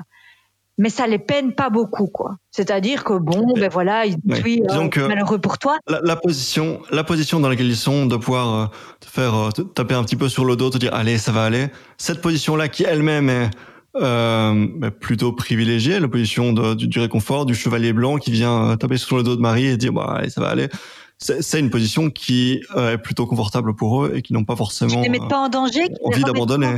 Exactement. Et en fait, c'est ça. Alors, moi, je suis quand même quelqu'un qui suis un peu, un peu rêveuse et un peu révolutionnaire. Hein. Ça, ça, c'est peut-être que j'en attends trop. Mais, j'aimerais. C'est pour ça que tu es ici. Oui, c'est ça. Mais moi, je, je, voudrais une remise en question beaucoup plus profonde. Et c'est vraiment un truc dont j'ai souffert dans mes épisodes de harcèlement. Alors non pas que, que, enfin, bien évidemment, quand on, est harcelé et que des, que des gars nous apportent un soutien public, ça fait toujours plaisir. Donc, je suis pas en train de dénigrer ça. Mais j'avais souvent envie de leur dire quand, par exemple, des gars me, me soutenaient via un tweet qu'ils faisaient ou un statut Facebook ou quoi, en disant, mais écoute, gars, merci, hein, c'est vraiment sympa parce que, évidemment, c'est précieux quand on est attaqué d'avoir du soutien. Mais en fait, ce, ce que j'attendrais, c'est beaucoup plus que ça. C'est que intervient, tu vois, arrête de dire je suis de tout corps avec Marie, hmm. intervient, enfin être un, être un allié, c'est pas euh, c'est pas nous apporter de la soupe euh, en disant allez mange, ça va aller mieux. Être un allié, c'est euh, quand on assiste à une agression, c'est ne pas faire semblant de rien, parce que la vérité quand t'es harcelé, c'est que t'es tout seul, hein. 2020, c'était aussi l'année où on a connu le Covid-19 avant qu'il y ait un vaccin. C'était l'époque où les plateformes ont dû s'armer pour modérer et supprimer de très très nombreuses vidéos complotistes qui nous expliquaient très sérieusement qu'une dictature mondiale était en train de s'installer. Aujourd'hui, on en rigole, mais c'était réellement des gens qui nous parlaient de micropuces dans le vaccin qui utiliseraient la 5G. Je rappelle qu'on est presque en 2023 et qu'on n'a euh, presque pas de 5G en Belgique, mais bref. La question se posait donc de comprendre ce qui se passe dans le cerveau de ces complotistes en l'occurrence, on parlait de ceux qui ont peur euh, du vaccin, mais c'est tout aussi valable pour euh, euh, les personnes qui écrivent des articles diffamants au sujet de Florence Henault, par exemple. En mai 2020, en plein confinement, j'avais donc eu un entretien passionnant avec Olivier Klein, vice-recteur de la faculté de psychologie à l'ULB et très grand nom de la psychologie sociale. Ce que nous propose ce genre de personnage, c'est une explication qui a l'air d'une simplicité absolument proverbial. En fait, tout ça est un complot euh, visant à nous enfermer dans un, état totalitaire et, à nous, euh, et notamment un des moyens que va utiliser cet état totalitaire, c'est de nous forcer à euh, nous faire vacciner des, des puces qui vont nous surveiller grâce à la 5G, etc. Donc on a vraiment une explication très très simple qui satisfait notre, notre inconfort par rapport à l'incertitude. Ça, c'est le premier élément. Donc déjà, on se sent plus, intelligent. On sait quelque chose et donc on se sent plus intelligent et plus pris comme une sorte d'imbécile qui doit rester à la maison passif. Donc c'est valorisant. Deuxième élément, on a aussi un sentiment de plus de contrôle dès lors qu'on sait quelle est la cause du problème on, a, peut-être des réponses comportementales pour y faire face. Par exemple, refuser de se faire vacciner s'il y a un vaccin qui, est proposé. mais aussi il nous propose de sortir dans la rue, de, défier le confinement, de, nous retrouver. Et donc, on nous propose un moyen d'action positive. On n'est plus des agents passifs, on est des agents actifs. donc ça, c'est mhm. beaucoup plus valorisant aussi. Et, et, on a l'impression de pouvoir répondre finalement à ce malaise grâce à ça. Et troisième élément qui me semble très important, c'est qu'il nous offre une communauté d'appartenance. C'est-à-dire que ces millions de gens, ce ne sont pas tous des gens isolés. Tout, enfin, en tout cas, il n'y a peut-être pas un million de gens, mais en tout cas, parmi tous les gens qui ont regardé ces vidéos, ce sont des gens qui en partie font partie de communautés, notamment sur les réseaux sociaux, euh, et, qui, et qui échangent, qui se retrouvent et qui trouvent du lien social par rapport à ça. Or, on a justement besoin de lien social, c'est ce que je disais précédemment. Donc, donc, il nous offre ces trois choses, une explication relativement simple, la possibilité d'agir, la possibilité d'avoir des relations sociales, et enfin, troisième chose, il est extrêmement facile de partager ces vidéos. si je partage cette vidéo à ma tante, euh, je vais lui révéler ce qu'elle ignorait. Je vais l'éclairer sur la vérité qui m'a été communiquée. Donc je fais, je fais une bonne action, je lui révèle qu'en fait, mhm. tout ce qu'elle pensait était faux et je lui donne la clé de son malaise à elle. C'est plutôt valorisant, oui. Donc, donc non seulement mon intelligence est valorisée, mon, mais aussi mon altruisme, mon, ma vertu est valorisée. Donc c'est un cocktail merveilleux et hein, ça explique à mon avis le, succès de, de, ce genre de vidéo. Mais alors, euh, donc la période d'incertitude euh, que nous connaissons actuellement, elle nous affecte tous. Le, la séduction d'être euh, voilà le, le, si vous me proposez moi de, de, me sentir valorisé pour mon intelligence ou pour mon mon sens euh, des, valeurs morales euh, etc je, je, ne dis pas non. Mais voilà vous et moi nous avons nous avons vu cette vidéo de, ce, ce complotiste. Euh, nous ne sommes pas convaincus par cette théorie mais visiblement d'autres y croient dur comme fer. Alors je, je, pose du coup la question. Est-ce que nous sommes tous égaux euh, face à ce genre de contenu? Non, on n'est pas tous égaux, mais de quoi ça dépend? Alors, il y, a, des chercheurs qui ont étudié, par exemple, l'effet euh, des compétences cognitives du type QI, même des variations sur ce sujet-là. Et c'est vrai qu'il y a une petite corrélation, c'est-à-dire des gens qui scorent, qui sont moins, moins capables de réfléchir logiquement, ont un peu plus tendance à croire au complotisme. Le, niveau d'éducation joue aussi, mais à mon avis, mais de façon aussi assez faible, en fait. Euh, mais ce qui, à mon avis, joue avant tout, à nouveau, ce sont des facteurs sociaux. C'est-à-dire que, en fait, on, ce, que, ce que dit, euh, alors j'aime bien cette expression parce qu'elle est, elle bon, elle est un peu caricaturale, mais un spécialiste américain des théories du complot, il dit Conspiracy theories are for losers. Les théories du complot, c'est pour les, les perdants. Uh-huh. Et en fait, uh-huh, uh-huh. et en fait, ce qu'on constate, c'est que l'adhésion aux théories du complot, c'est quelque chose qu'on va retrouver beaucoup plus chez des gens qui se sentent appartenir à des groupes qui, sont dévalorisés. Ouais, donc c'est losers, euh, non pas au sens euh, péjoratif ou méprisant, mais vraiment quand on parle des, dominés, quoi. Que vous, vous n'y croyez pas ou que moi, je, je, je, me dise qu'est-ce que c'est que cet illuminé, ça vient du fait que, en fait, on a un réseau social et on a une, une série de sources d'informations en lesquelles on a confiance et qui finalement ne, ne, ne, rendent pas nécessaire, et on a, on a, sans doute aussi une certaine sécurité psychologique qui ne rend pas nécessaire d'adhérer à ce genre de discours. Parce que je, je demandais donc ce qui faisait que nous ne sommes pas tous égaux euh, par rapport à ce genre de contenu. Là, vous, vous, vous proposez un aspect qui est le, statut social. Est-ce que est-ce qu'on est plutôt aisé ou plutôt fragilisé euh, dans cette société? Est-ce que vous parliez également de la question du QI, de, de l'éducation? Est-ce qu'il y a encore d'autres euh, d'autres aspects dont on pourrait parler? Ça peut aussi être lié. Alors, il y a, aussi toute une, toute une partie euh, de la littérature maintenant qui, se, qui s'intéresse à ce qu'on appelle le, narcissisme collectif. D'accord. Et donc, c'est cette idée, en gros, que non seulement qu'on, enfin, c'est une forme de, de, patriotisme aveugle par rapport à son propre groupe. Euh, et donc, ça a notamment été étudié très fort en Pologne par des chercheurs d'origine polonaise des chercheuses d'origine polonaise. Et donc là, là aussi, on voit vraiment un lien assez fort entre une espèce d'attachement aveugle et très marqué à son, à son propre groupe et, à l'idée, alors que, que, que, son groupe ne peut jamais rien faire de mal, et donc et le complotisme. Et donc, par exemple, pour prendre l'exemple de la Pologne, euh, l'idée que c'est nécessairement les Russes qui ont abattu l'avion du président polonais qui est tombé il y a quelques années. Ah oui. ouais. Ça, c'est aussi donc, donc finalement ici le complotisme, c'est une façon de préserver l'image de son groupe plutôt que de plutôt que de devoir accepter qu'on a fait certaines bêtises. euh, on va on va rejeter ça sur un sur un groupe extérieur. On va rendre responsable de ça. C'est un peu ce que Trump est en train de faire en, accusant les Chinois d'être ou les Européens euh, d'être à l'origine de l'épidémie. Donc ça c'est aussi un facteur. C'est quand on est très fort attaché à son groupe et que il est potentiellement responsable du malheur auquel on fait face, ben on va souvent essayer de, de résoudre ce, ce, problème psychologique qu'on peut vivre en rejetant la responsabilité sur un autre groupe.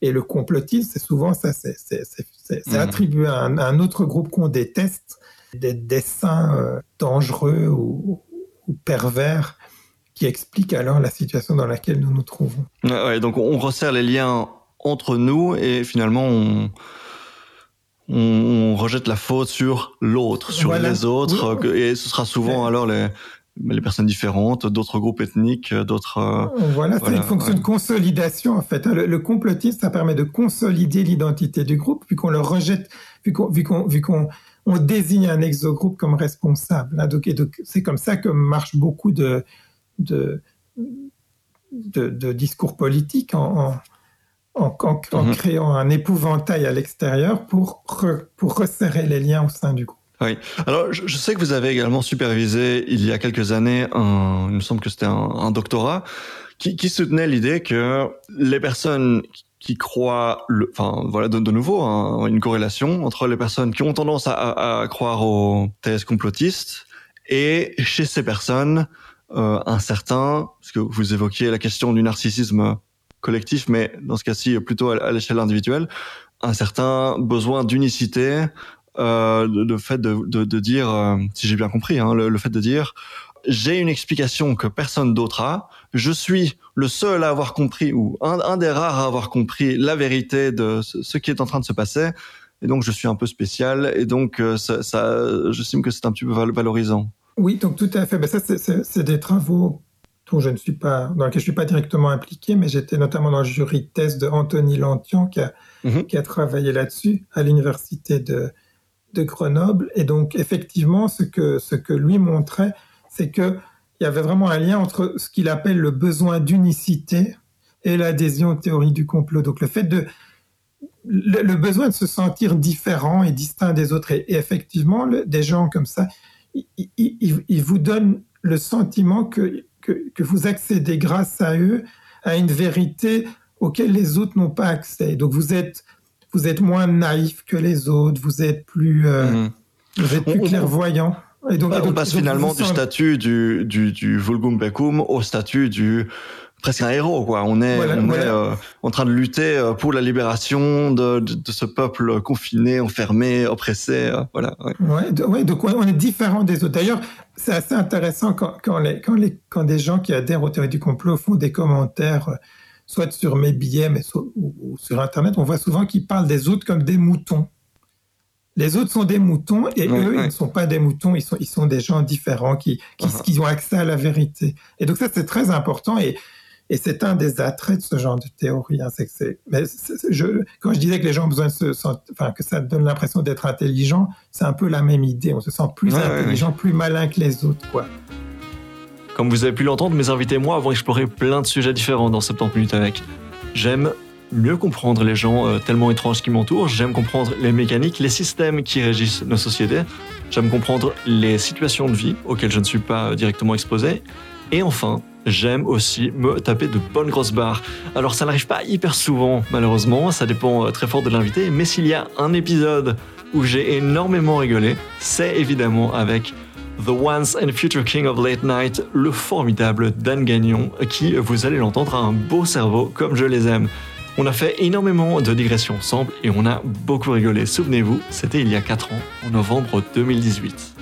Je devais faire une quatrième tournée en quatre ans en 2019 et je l'ai reporté parce que je veux écrire puis je veux commencer à avoir une carrière au Québec. Donc, euh, je me suis créé aussi un studio dans le sous-sol. J'ai acheté une maison au Canada, donc j'ai un studio dans mon sous-sol. Ça, je fais des pilotes, j'essaie de produire ça et de présenter ça aux émissions de télé. Mon objectif, en gros, c'est de jamais quitter ma maison ni mon pyjama. Parfait.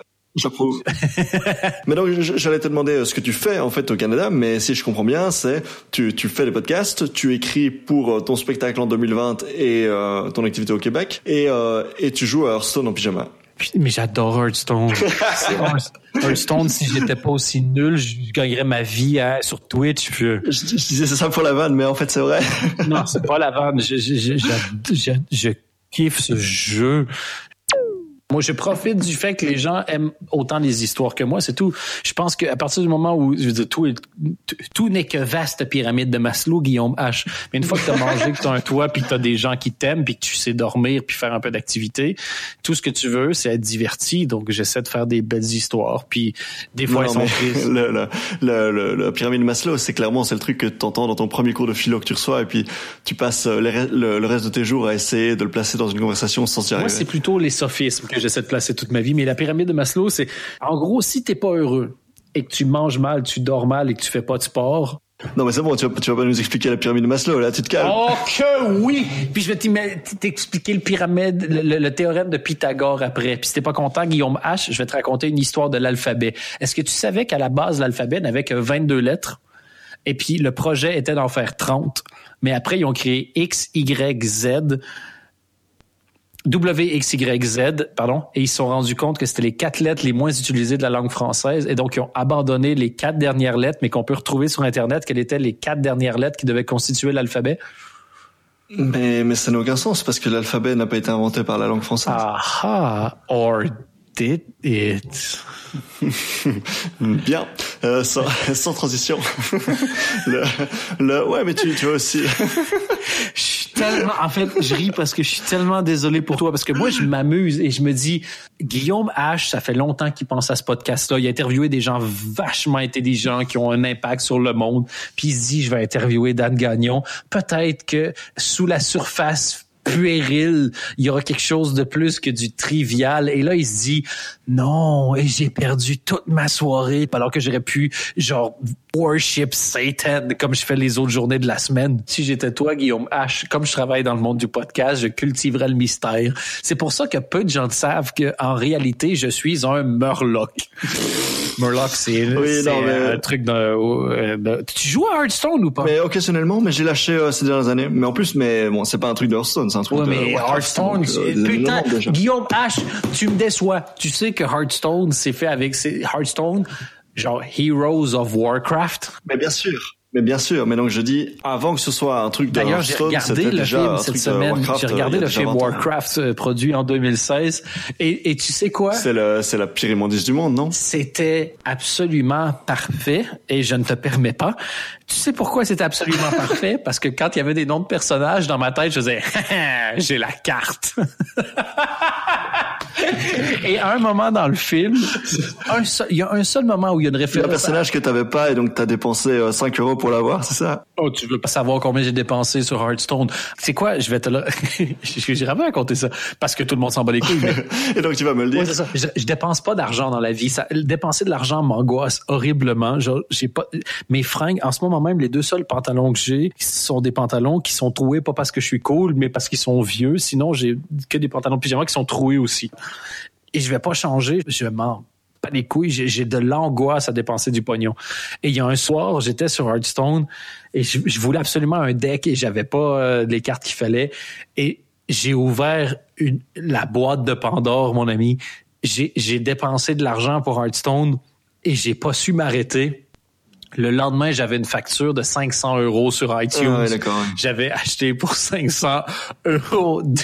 Mais genre, 500 euros, la dernière fois que j'avais dépensé ça, c'était pour une bagnole, tu vois. Je dépense pas cet argent-là. Et, et, et j'étais entre déçu de moi-même, angoissé d'avoir dépensé de l'argent et complètement excité d'avoir fait quelque chose de vraiment wild. Mais depuis ce temps-là, je domine Hearthstone parce que j'ai beaucoup de cartes. Et donc, quand j'ai regardé Heroes of Warcraft, donc le film Warcraft, à un moment, à un seul moment de tout le film, il y a une référence au Murloc, qui ont, genre des personnages qui sont genre de grenouilles combattantes. Ouais, c'est ça, ouais.